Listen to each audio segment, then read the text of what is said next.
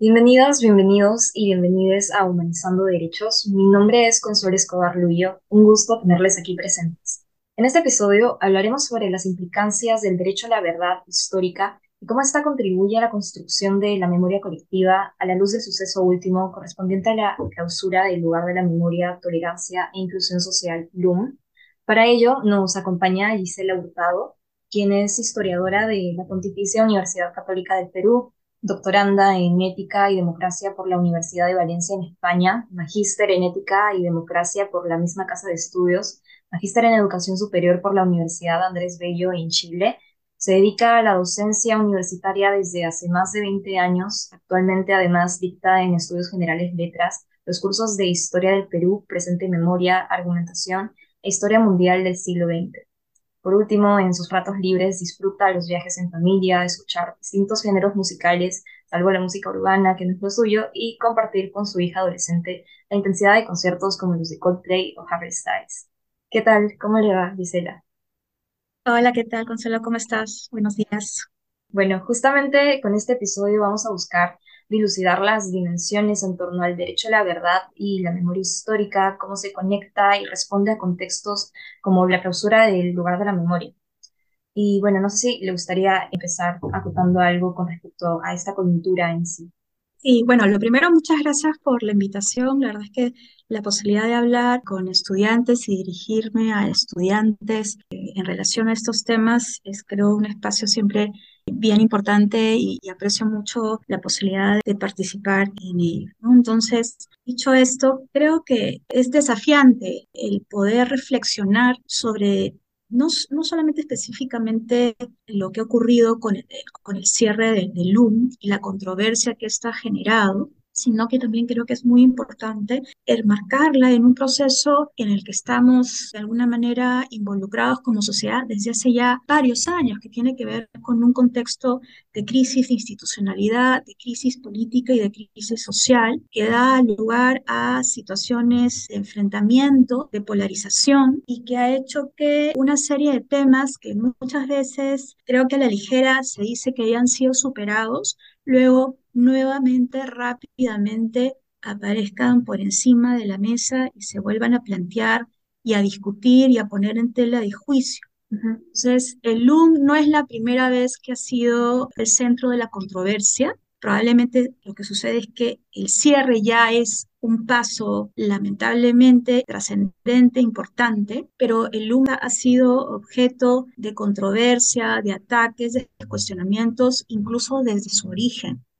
Recordemos que además el LUM se construye gracias a una donación del Estado alemán y que una vez recibida la donación no fue tarea sencilla encontrar la disposición y el espacio para poder construir y edificar un lugar de la memoria en el Perú, lo cual ya te, permite y ya da cuenta de la controversia en torno a por qué necesitamos en primer lugar, recordar, para qué recordar, por qué necesitamos crear un espacio para recordar, Luego, ¿qué es lo que se pretende recordar? ¿Quién va a regular ese recuerdo? Entonces creo que hay que mirar este hecho puntual, significativo, importante de ese relum en ese contexto mayor, ¿no? Por supuesto, para poder recordar un poco de este último suceso, justamente como comentabas, el pasado 28 de marzo, también para contextualizar a quienes nos están escuchando, fue cuando se tuvo lugar esta alocución, inspección municipal de la alcaldía Miraflorina, la cual culminó con el cierre de uno de los espacios más importantes, como mencionabas, en términos de construcción de memoria colectiva, como el lugar de la memoria, y bueno, cuya concreción seguramente sorprendió a más de uno, que por un lado, según la municipalidad de Miraflores, fue debido a que el LUM carecía de un certificado de inspección técnica de seguridad, pese a que lo cierto es que en realidad una considerable cantidad de museos no cuentan con este documento dado el exiguo presupuesto que se les destina desde el Ministerio de Cultura. Ahora bien, coincidentemente también esto se produjo el mismo día en que se tenía previsto que la organización Amnistía Internacional presentara su informe anual en el que se detallaría la situación de derechos humanos en nuestro país en el marco del más reciente estallido social y crisis política. Y bueno, tras el cierre, la ministra de Cultura, Leslie Urteaga, ha señalado que el UMA abriría eventualmente sus puertas una vez levantadas estas observaciones del municipio de Miraflores. Y, en fin, la particularidad de esta situación reside precisamente en que trae a colación un tema trascendental a partir de una comprensión enfocada en derechos humanos, lo suficiente como para tomarnos un momento para conversar acerca de, del referido derecho a la verdad bueno, en ese sentido, le pregunto, Gisela, ¿en qué entendemos en primer lugar por memoria colectiva y verdad histórica? ¿Y cómo estos conceptos se entrelazan en la protección de derechos humanos? Y a ver, lo primero es que podríamos entender la memoria colectiva como aquellos discursos históricos que nosotros construimos como colectivo, como sociedad, en torno a un pasado que se evoca. Sin embargo, es bien importante y hay autores como Héctor Schmuckler o Elizabeth Jelin, los argentinos, que señalan que para entender la memoria colectiva como tal, es importante no solo entenderla como una memoria abstracta, sino que es aquella memoria que se construye a partir de la identificación de coincidencias, de similitudes por parte de un grupo. Por lo tanto, es una memoria, es una narración, es un discurso con el que nosotros como grupo, como colectivo, nos sentimos de alguna u otra manera representados. No implica ciertamente que esa memoria colectiva recoja exactamente y de manera idéntica las experiencias que podemos tener sobre el pasado, las experiencias que recordamos, pero sí con las que nos podamos sentir de alguna u otra manera identificados. Pero por otro lado, también es fundamental entender que no existe una memoria colectiva, en tanto memoria única. Todos y cada uno de los miembros de una sociedad reconocemos en este relato algo con el que nos sintamos identificados, un solo relato, sino que existen distintas memorias colectivas y que no necesariamente conviven de manera armónica. Entonces, ahí es bien interesante porque hay un debate sobre el conflicto y la memoria y la construcción de la memoria de las memorias. Y en realidad el conflicto forma parte precisamente de ese proceso de construcción. Entonces, allí lo que debíamos plantear es cuál es la aspiración o la meta final. Construir una única memoria colectiva que nos represente a todos o más bien es un camino en constante construcción en el que por momentos habrán tensiones, habrán diferencias, que luego tendrán que ser superadas en el corto plazo o en el largo plazo, pero el conflicto, la tensión es parte del proceso de construcción de memorias, sobre todo, como te digo, cuando entendemos que no es una memoria única, una memoria más que se, que se puede imponer, sino que al contrario, como el proceso de construcción de memoria es dinámico y siempre se da desde el presente, eso permite que voces que antes no eran escuchadas, relatos a los que antes no se les daba importancia, se vayan incorporando y vayan enriqueciendo o vayan generando otras memorias colectivas. Entonces, esa es una de las primeras cosas que me parece interesante plantear. Sobre el tema de verdad histórica, yo ahí también atrevo a proponer algunas cosas que creo que deberíamos considerar. ¿no? Generalmente pensamos en verdad histórica como aquel relato que, al que le atribuimos veracidad, ¿no? le atribuimos eh, verdad porque todo, todo ha sido verificado. Todo aquello que se relata, todo aquello que se menciona, todo aquello que evoca ese pasado ha sido verificado a través del el ejercicio de la disciplina histórica. Pero cuando a la construcción y al proceso de entender el pasado, sobre todo cuando hablamos de pasados violentos, de pasados complejos, en los que han ocurrido situaciones de trauma a partir de daños que están vinculados a graves violaciones a los derechos humanos, es importante incorporar también en la construcción de ese pasado las memorias y la manera en la que tenemos que examinar los relatos de memoria no puede limitarse a eh, poder analizarlo como un otro relato cualquier, ¿no? O como si fuera una fuente histórica como cualquier otra, ¿no? En donde hay que ser especialmente riguroso con la exactitud, en donde los vacíos y los huecos puedan poner en tela de juicio la veracidad de aquello que se relata. Y ahí probablemente es Elizabeth Yelin, una de las especialistas que más ha aportado, a la que más le ha interesado poner en evidencia que sobre todo cuando hablamos de relatos asociados a situaciones de trauma, a situaciones de graves violaciones a los derechos humanos, es importante entender que no podemos examinar o otorgar o reconocer verosimilitud a esos relatos utilizando los mismos criterios que otros, otras fuentes históricas porque los vacíos, las aparentes inconsistencias, ¿no? Eh, los problemas de repente en la reconstrucción de la secuencia en determinados momentos, no debería restar la evidencia o el carácter de, de verosímil del relato, sino más bien tiene que ser entendido como es un relato que se construye desde una experiencia traumática. Por supuesto, hay que cruzar esa información con otra información, con otro tipo de fuentes, ¿no? Pero incluso cuando hablamos de memorias, en función de estos contextos, de estos pasados difíciles y de violencia, los silencios también pueden dar lugar a que entendamos la gravedad de la situación experimentada. Y hay otra cosa que creo que es importante considerar, eh, Consuelo, y es que cuando hablamos de memoria, eh, no estamos hablando de ese recuerdo ¿no? abstracto, sino la memoria como la entendemos no es la memoria episódica, sino es la memoria narrativa, la memoria que se verbaliza. hacemos memoria cuando empezamos a compartir el relato y la experiencia. Ahí hacemos memoria.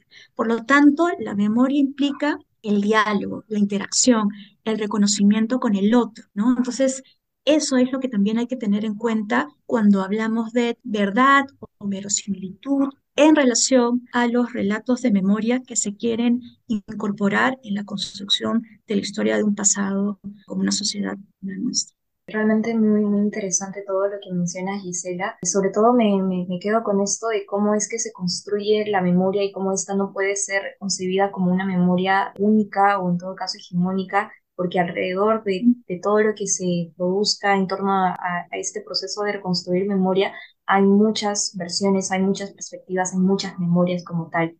Y bueno, justamente también creo que haciendo énfasis en este proceso como tal de cómo llegar a la verdad, a reconstruir, ya sea por un proceso netamente jurídico, en donde se tiene que investigar, verificar, o ya sea preservando la memoria misma a través de políticas, normas, etcétera, como justamente representa uno de estos el LUM. En esa línea, justamente quisiéramos también intentar ahondar en cuál es el rol de este tipo de centros de memoria histórica en nuestra sociedad propiamente y por qué, dando ya un poco más hacia la pintura como tal, por qué desde su propia creación el UMA ha sido objeto de esta aparente controversia que desde un inicio ya nos adelantabas y qué discursos rodean este, este espacio conmemorativo y bajo qué lógicas.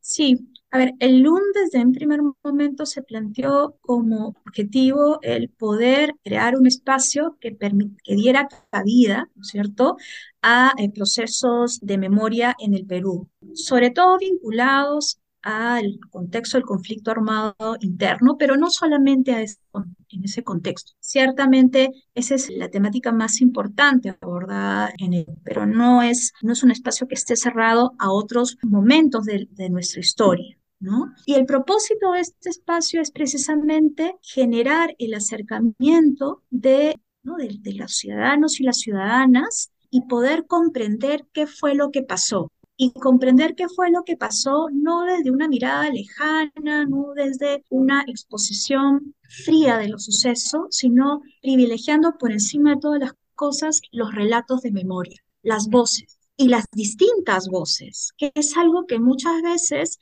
no se entiende o no se quiere entender del LUM. Llama poderosamente la atención es que desde el lado de muchos de los detractores del LUM, muchos de ellos manifiestan abiertamente y sin tapujos que no han ido al LUM, que no lo han visitado y que tampoco les interesa visitarlo. Ya eso de por sí debería llamarnos la atención sobre la posibilidad de poner objeciones a un espacio que no se conoce. ¿Para qué lo voy a conocer? Es más, recordemos, a propósito del contexto en el que debemos insertar la, la controversia sobre el LUM, que cuando el alcalde del MA asume el cargo y recibe las credenciales, se dirige al flamante también alcalde de Miraflores y podríamos decir incluso que lo combine a que cierre el lugar de la memoria. Y una de las respuestas que me pareció interesantes fue la respuesta del embajador de Alemania en el Perú, que lo invita a conocer el LUM. Por supuesto, esa invitación ha quedado en el aire y no ha recibido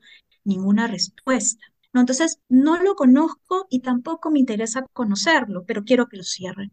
¿Y por qué, por qué se quiere o por qué hace cerrado el LUM o por qué se aboga por el cierre del LUM o de otros lugares de memoria? Porque se parte del supuesto de que hay la verdad o la memoria que se muestra ahí es una memoria cerrada. ¿Cuál es ese aparente sesgo que tiene el LUM? Es una memoria que solamente da cuenta de las violaciones a los derechos humanos de miembros de las fuerzas del orden, ¿no? Pero que más bien tiene una mirada cómplice con la violencia desde las agrupaciones subversivas.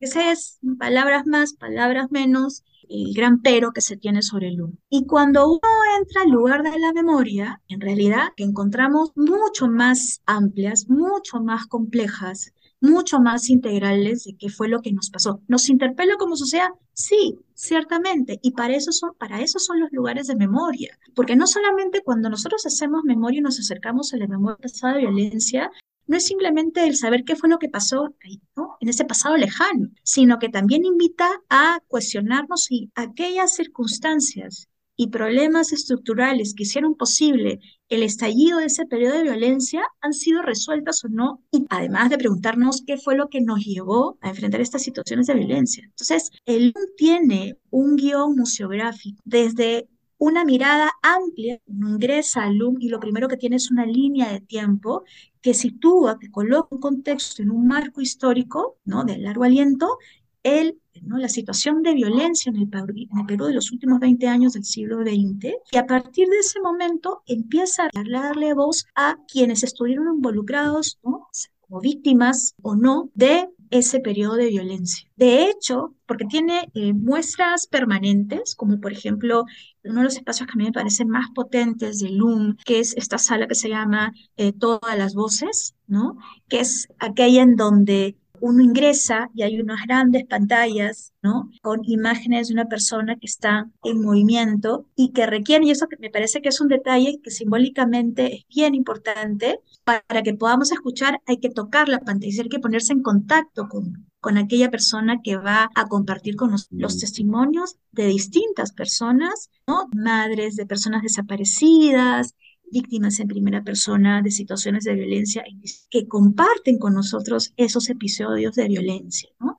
Y eso que forma parte de la muestra permanente está acompañado de otras muestras. Se les ha dado espacio en las muestras temporales para también compartir con la sociedad peruana la experiencia de violencia. Hay un texto bien interesante en honor a, a quienes nos están escuchando que puedan darle una mirada, porque precisamente es un ejercicio de acercarse a la memoria, a las memorias de quienes enfrentaron a las agrupaciones subversivas como parte del ejército peruano y que nos dan cuenta también de sus propias experiencias. Es un texto bien interesante porque está construido también a partir de esos procesos eh, de recojo de memorias. Esas memorias pueden entrar y colisionar con otras memorias, sí, pero como yo les decía hace un momento, esas diferencias, esas tensiones, tienen que ser abordadas como lo que son y más bien abrir las posibilidades de diálogo para apuntar a la posibilidad de construir memorias colectivas que permitan encontrar esos vasos comunicantes, ¿no? ¿Cuáles cursos que existen? Era un poco lo que te señalaba al principio, ¿no? Es decir, el discurso de que quienes dan valor a la memoria, a las memorias, le están dando valor a una mirada sesgada, subjetiva de lo que pasó. O incluso yo creo que otra lógica que existe en torno a ello ¿para qué recordar? Es quizás el principio de toda la discusión. ¿Para qué recordar ese pasado doloroso? ¿Para qué? De hecho, ¿no? Eh, precisamente uno de los logros de la Comisión de la Verdad y Reconciliación es que rompe con esta lógica. Miren, sabemos lo que, ha que lo que ha pasado ha sido muy doloroso, ¿no? Ha sido muy duro. Dejemos atrás ese pasado de violencia y enfoquémonos en vivir el futuro. Pero claro, ¿cómo pedir eso eh, y privar de la voz a, a las víctimas o a los padres de las víctimas, que son víctimas a su vez, ¿no? Y como sociedad, es decir, nosotros como sociedad podemos hacer, seguir adelante sin mirar atrás. Eso no es posible porque además finalmente siempre hay algo que ocurre en nuestro presente que nos va a obligar a, mirar hacia atrás y que nos va a volver nuevamente a interpelar sobre qué pasó con nosotros como sociedad que hizo posible estos contextos de violencia, de ruptura del orden democrático, que me parece que también resulta fundamental. Y no sé, Consuelo, porque tenía que ver con el tema de derechos humanos, que creo que ayudaría un poco a entender por qué es necesario de alguna manera romper con esta suerte de sentido común de para qué recordar, dejemos el pasado atrás. Hacer memoria está asociada con la búsqueda de la verdad. Saber qué fue lo que pasó y cómo pasó. Incluso aunque partamos del hecho de que no vamos a poder comprender todo lo que pasó con toda su complejidad y en toda su magnitud. Pero quiero entender qué fue lo que pasó y hacer memoria con el objetivo de que esa situación de violencia y ese quiebre en el orden democrático no se repita. Es verdad que hacer memoria no es garantía de que las situaciones de violencia no se repitan, pero si no recordamos, las posibilidades de que estas situaciones vuelvan a darse son mayores. Y ahí también hay una discusión. Smugler es uno quizás de los más escépticos de hacer memoria no es garantía de que no se repita. No es que le quite legitimidad al hecho de recordar, pero dice no seamos ingenuos. Recordar no es garantía, no es suficiente, en todo caso es lo que quiere decir, ¿no? De que este contexto de violencia y esta ruptura en el orden democrático no se repita. Entonces hay que recordar como una manera de fortalecer el sistema democrático y de respeto de los derechos humanos, porque además hacer memoria responde también a un principio básico de los derechos humanos, que es el respeto y la protección de la dignidad humana. Entonces, en ese sentido, sobre todo en sociedades post-conflicto como la nuestra, rememorar para saber la verdad se basa en reconocer precisamente la dignidad del ser humano, porque recordar, rememorar, hacer memoria, se revela con una de las cosas más condenables del ser humano, el olvido como un mecanismo de negación del otro. Porque, ¿qué es lo que implica olvidar ¿no? al otro? Es decir, cuando yo niego la muerte, la desaparición del otro, lo que estoy haciendo es negar su existencia. ¿no? Es decir, precisamente el, el hecho fundante en torno a la idea de la dignidad del ser humano. Entonces, por eso es que también hacer memoria debe entenderse como parte de un contexto de respeto a los derechos humanos. ¿no?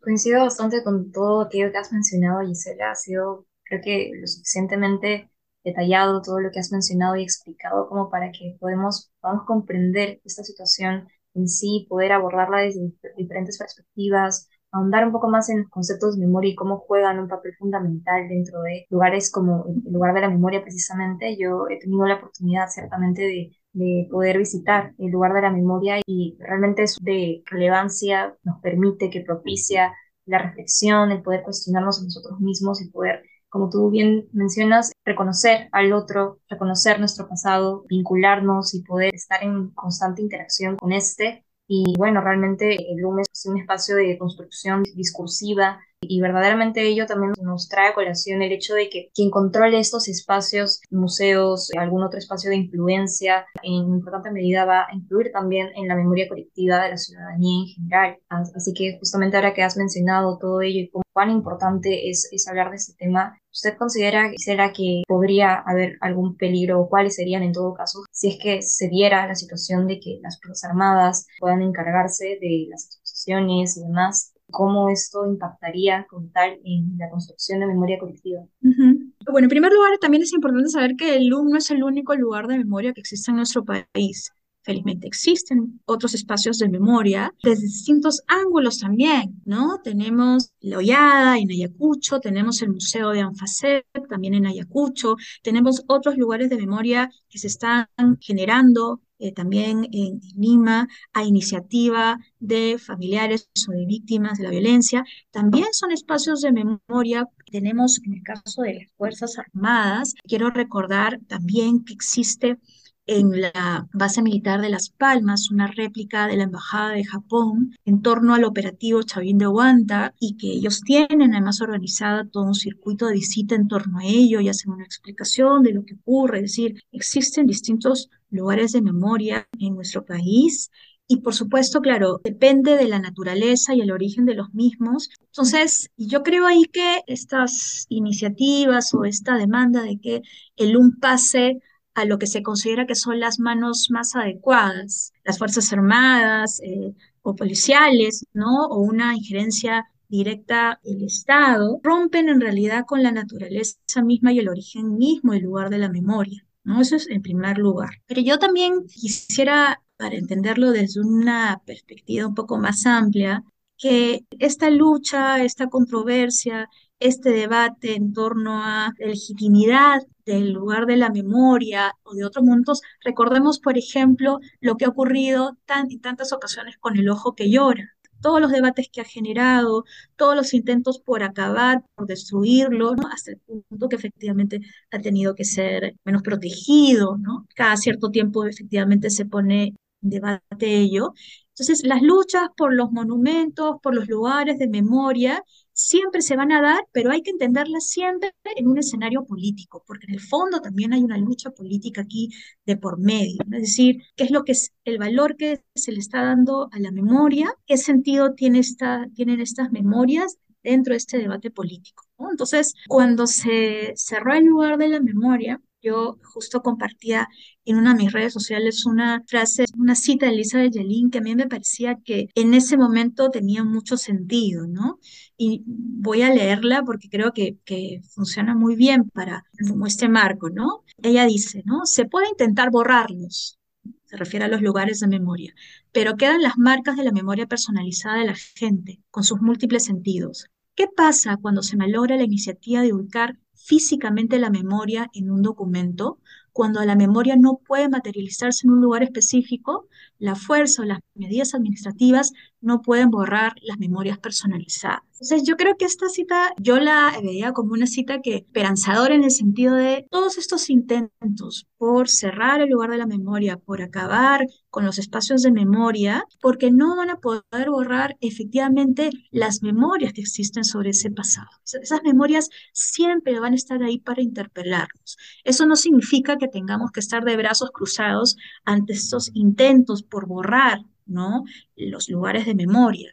Pero incluso en el peor de los escenarios, quienes crean que con el cierre del LUM va a ponerse fin a las demandas de la memoria por entender qué fue lo que pasó, es un objetivo que no van a poder alcanzar, porque incluso además la memoria es capaz de resistir el paso del tiempo en el sentido que si las generaciones que vivieron esos episodios de, de memoria desaparecen, estarán sus familiares y quienes los acompañan para estar siempre interpelándonos como sociedad para poder entender y explicar qué fue lo que pasó. Entonces, en ese, escenario yo creo que, que más allá de lo que se intente hacer con el LUM y con otros espacios, hoy siempre la demanda de memoria, por hacer memoria en el Perú, va a estar latente en nuestro país. ¿no? no son voces que se puedan acallar. No se acallaron hace 20 años en un contexto en el que no había una conciencia tan generalizada como la hay hoy en día sobre la relevancia de hacer memoria. No la van a callar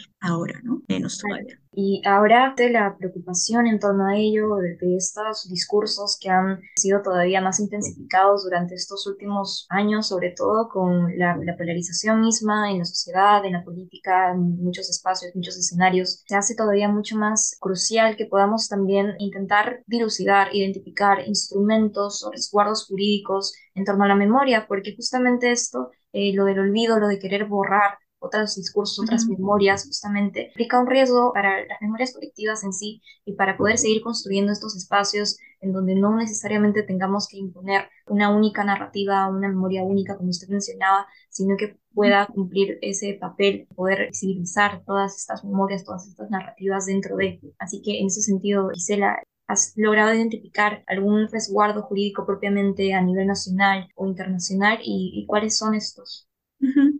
A ver, en realidad, sin pretender hacer un análisis desde el derecho, que no es mi campo, pero creo que el marco en el que creo que establece las bases precisamente para poder entender que hacer memoria es un deber, otra, yo no he utilizado, creo, antes esta expresión, pero también es una expresión que se mucho, usa mucho, el deber de la memoria, el deber de hacer memoria. Ese marco jurídico que le da peso a este deber de la memoria y le da sentido, yo creo que sin duda es el marco de la justicia transicional, ¿no? Que es la que, que entra a tallar precisamente en contextos post-conflicto, es decir, cuando en una sociedad, Estado, ha ocurrido una situación de conflicto, un conflicto armado interno. Entonces, la justicia transicional tiene cuatro bases importantes. Verdad, justicia, reparación y no repetición.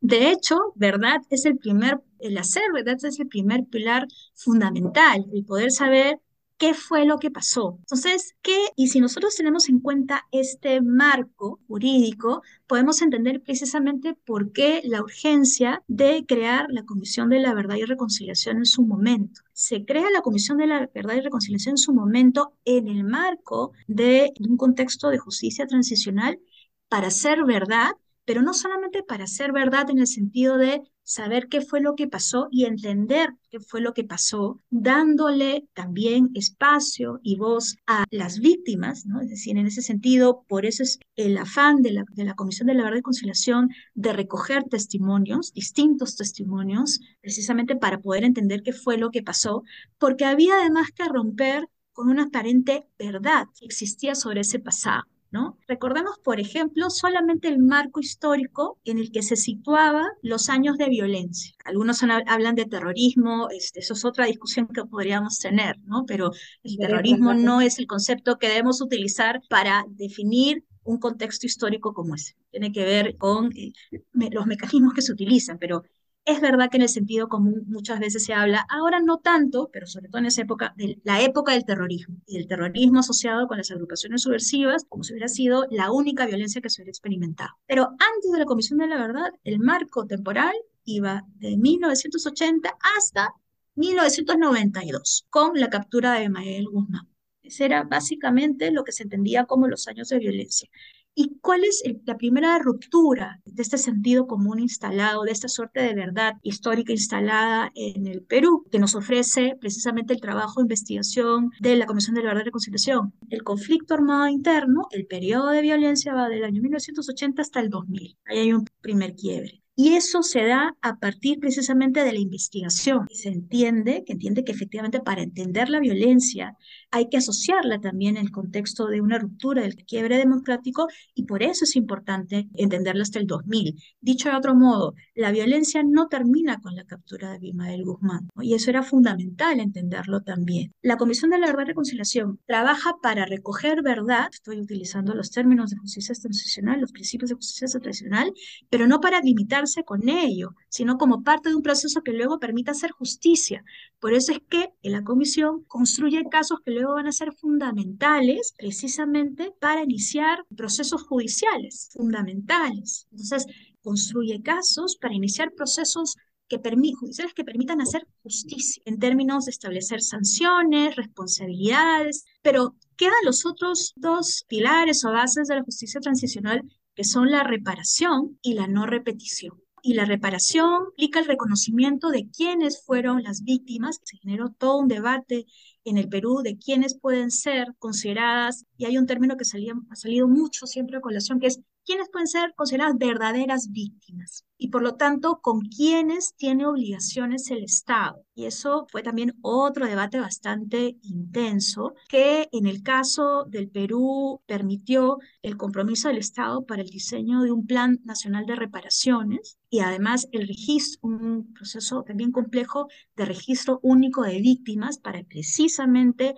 poner en, ejecución el Plan Nacional de Reparaciones, que implicaban reparaciones materiales, pero también reparaciones simbólicas, individuales, colectivas, un proceso bastante eh, complejo. Pero el último pilar tiene que ver con las garantías de no repetición. Y en ese sentido, por ejemplo, la Comisión de la Reconciliación, en sus conclusiones, no solamente hace un diagnóstico de fue lo que pasó, sino que además señala qué es lo que tiene, cuáles son los retos del Estado peruano para poder trabajar e intentar asegurarse que aquellas condiciones que hicieron posible el estallido ¿no? y el desarrollo de estos años de violencia no se vuelva a repetir. Entonces la pregunta es, ¿qué ha hecho el Estado peruano, pero qué hemos hecho nosotros como sociedad efectivamente para garantizar que situaciones de violencia como esta no se repitan?